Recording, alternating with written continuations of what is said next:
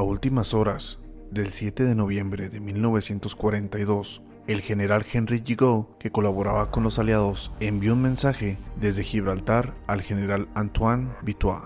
que lideraba la división de infantería Casablanca, a quien informó que en cuestión de horas las tropas de Estados Unidos desembarcarían al amanecer en Marruecos. Inmediatamente se comunicó el contenido del anuncio al general Charles Nogus y al almirante Félix Michuli, ambos simpatizantes de la Francia Libre,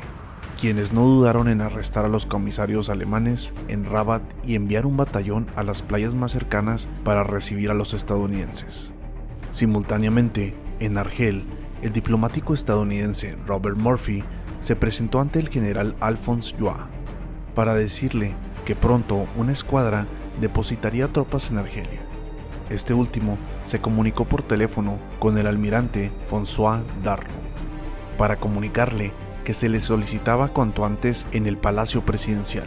Las autoridades del gobierno de Vichy, que sospechaban acerca de la traición en el África Occidental francesa, actuaron con rapidez,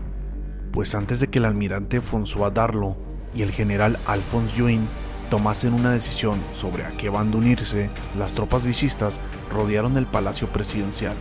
y tras un breve tiroteo contra los militares rebeldes, detuvieron a todos los implicados en la traición, incluyendo al general Charles Mast, que había pensado en sublevarse con la división de infantería Argel. El almirante François Darlo tomó control de la situación arrestando al diplomático norteamericano Robert Murphy, quien dijo, Hacía ya tiempo que sabía que los ingleses eran estúpidos, pero siempre había creído que los estadounidenses eran más inteligentes, aunque ahora veo que ustedes cometen tantos errores como ellos. Desarticulada la conspiración en Argelia, en Marruecos, el general Charles Nogus y el almirante Félix Michelier volvieron a ponerse de parte del gobierno de Vichy,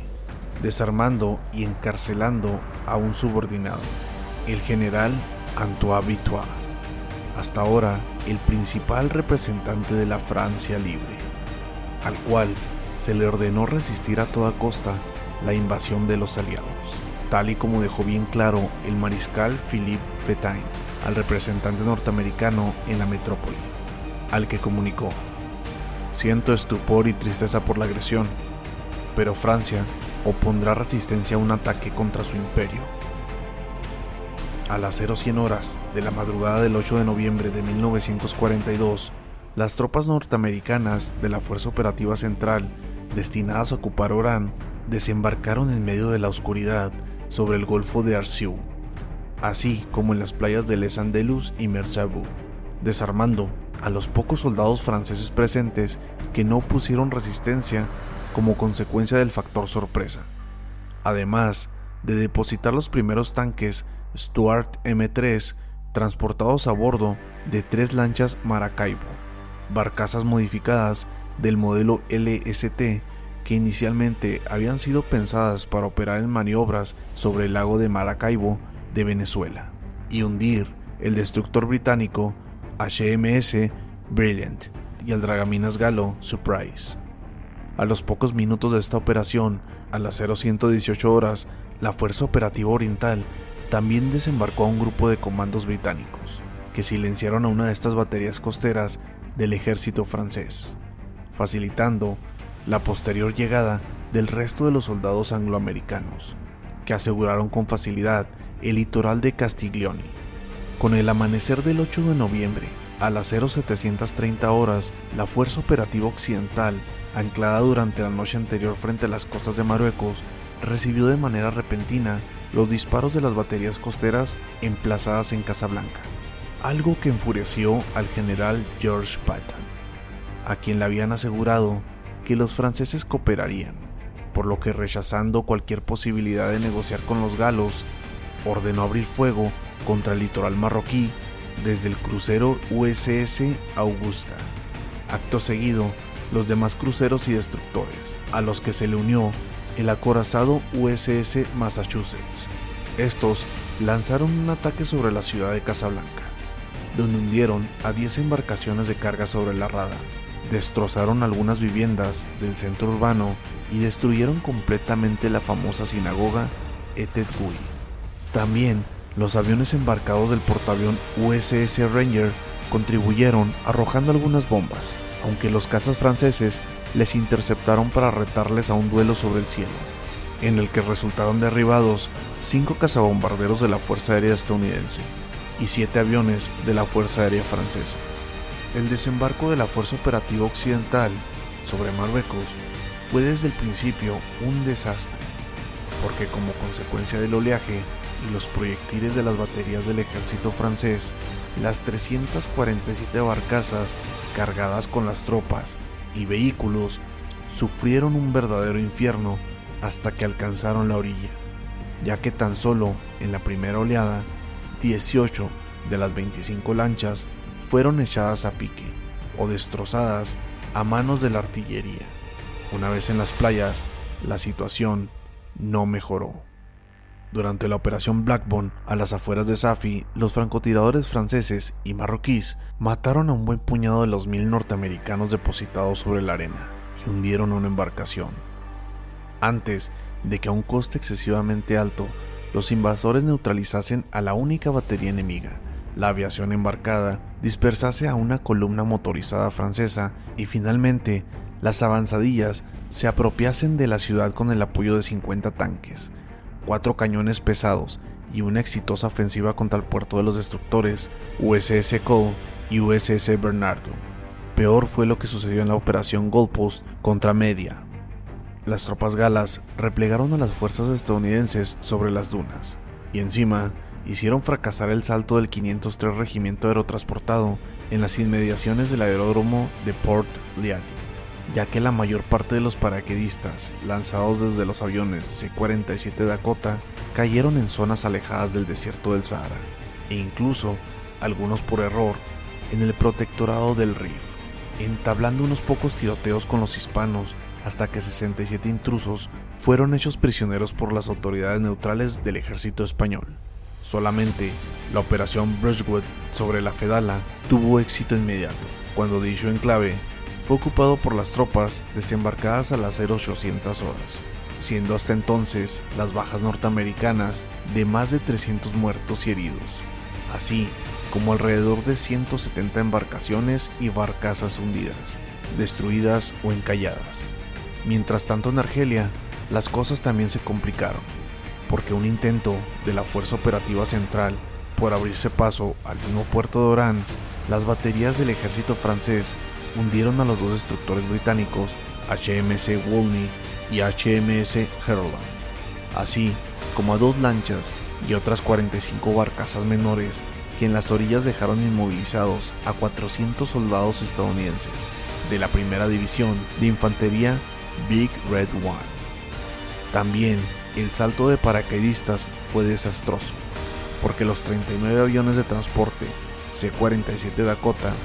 procedentes de Cornwallis en Inglaterra, se equivocaron de objetivo y arrojaron a sus tropas a nada menos que a 65 kilómetros de Orán, por lo que no podían participar en la batalla. A pesar de tantos imprevistos, se registraron algunos éxitos, como el logrado por los tanques de la primera división blindada que vencieron a la resistencia francesa y ocuparon el aeródromo de Tafaroy. Sobre el sector de la capital de Argel las acciones de las Fuerzas Operativas Oriental se vieron igualmente ralentizadas, porque numerosas barcazas fueron echadas a pique en el cabo de Sidi Ferruj. aunque dicho en clave, terminó siendo ocupado por las tropas angloamericanas, exactamente igual que el aeródromo de Blida y el aeródromo de Maison Blanchet, a costa de un buen puñado de vidas en el intento. De igual manera, cuantiosos combatientes perdieron la vida en el cabo de Matifu, porque los galos se negaron a rendirse y fueron necesarios hasta dos ataques aéreos de bombarderos de picada SBD Douglas para destruir la batería fortificada. Pero aún más difícil fue el desembarco en la propia Argel, porque los dos destructores estadounidenses, USS Malcolm y USS Broke, que forzaron la entrada del puerto en medio de una lluvia de proyectiles de los cañones franceses, acabaron siendo destrozados y hundidos en la rada. Además de que los 250 soldados que transportaba fueron hechos prisioneros por las tropas argelinas del ejército francés. Sorprendentemente, y pese a las dificultades, pronto en Argelia, los aliados consolidaron fuertes de playa, a diferencia de lo que estaba sucediendo en Marruecos. La dificultad de desembarco en Marruecos tuvo su explicación a causa de la batalla naval de Casablanca, que inesperadamente se libró entre la Marina francesa y la flota estadounidense. Todo ocurrió cuando la batería El Hank y el acorazado francés Richelieu, que actuaba de modo de batería flotante en la rada de Casablanca,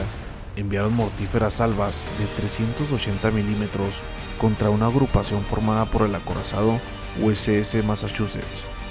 y los dos cruceros USS Tuscaloosa y USS Wichita, al mando del contraalmirante Robert Griffin. Como rápidamente los cuatro destructores USS Marian, USS Rhind, USS Wainwright y USS Jenkins acudieron en su ayuda, y teniendo una cortina de humo, por el momento evitaron los proyectiles del acorazado Jim Bard, pero no un ataque del grueso de la Marina francesa, al mando del contraalmirante Félix Michelier, que inesperadamente llegó desde el norte con el crucero Primugent, además de seis destructores y ocho submarinos. La batalla naval de Casablanca parecía perdida desde el principio para la flota estadounidense,